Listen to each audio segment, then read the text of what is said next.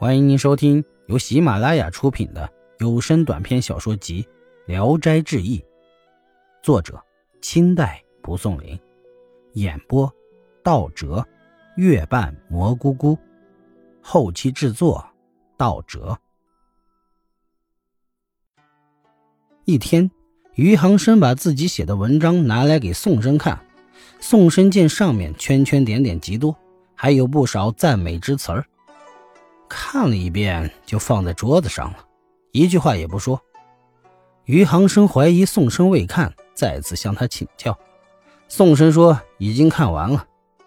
余杭生又怀疑宋生看不懂。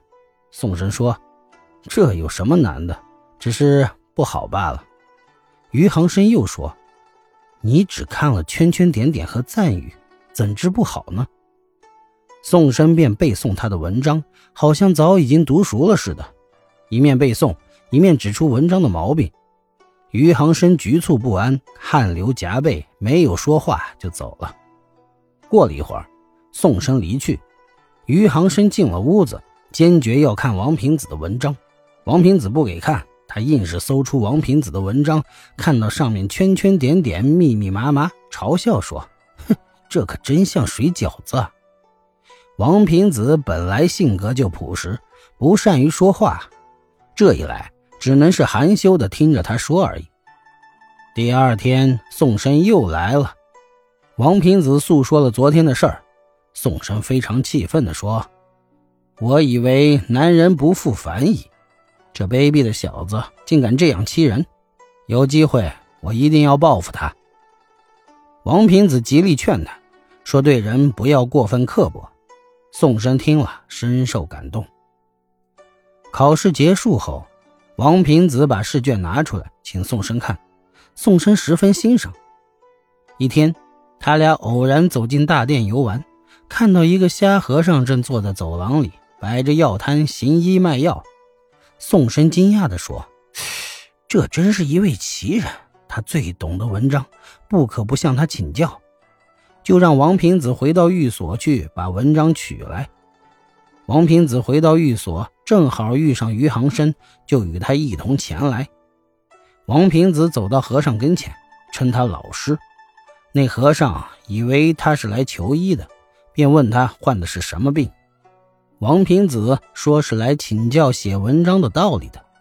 瞎和尚笑道：“是谁多嘴多舌呀？我没有眼睛。”怎么能评论文章呢？王平子请他用耳朵代替眼睛，自己来念给他听。瞎和尚说：“三场的文章有两千多言，谁能耐着性子花那么多时间听下去？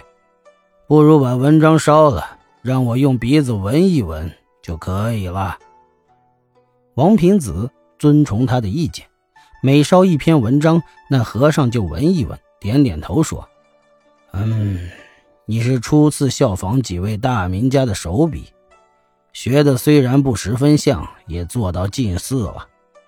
我刚才是用皮领受的。”王平子问他：“这样的文章能考中吗？”和尚答道：“也能考中。”余杭生听了不十分相信，先把古代名家的文章烧了一遍试试。瞎和尚用鼻子闻一闻，说：“妙啊！这篇文章我是用心受的，不是归有光、胡有信等的手笔，怎么能写出这么好的呢？”余杭生大为惊讶，便开始烧自己的文章。那瞎和尚说：“啊，刚才领教了一篇，尚未体会到全部妙处。”为什么忽然另换一个人的文章呢？余杭生假意说：“朋友的文章只是那一篇，这篇才是我写的。”和尚闻了闻余下的纸灰，咳嗽了好几声，说道：“ 不要再烧了，实在是咽不下去了。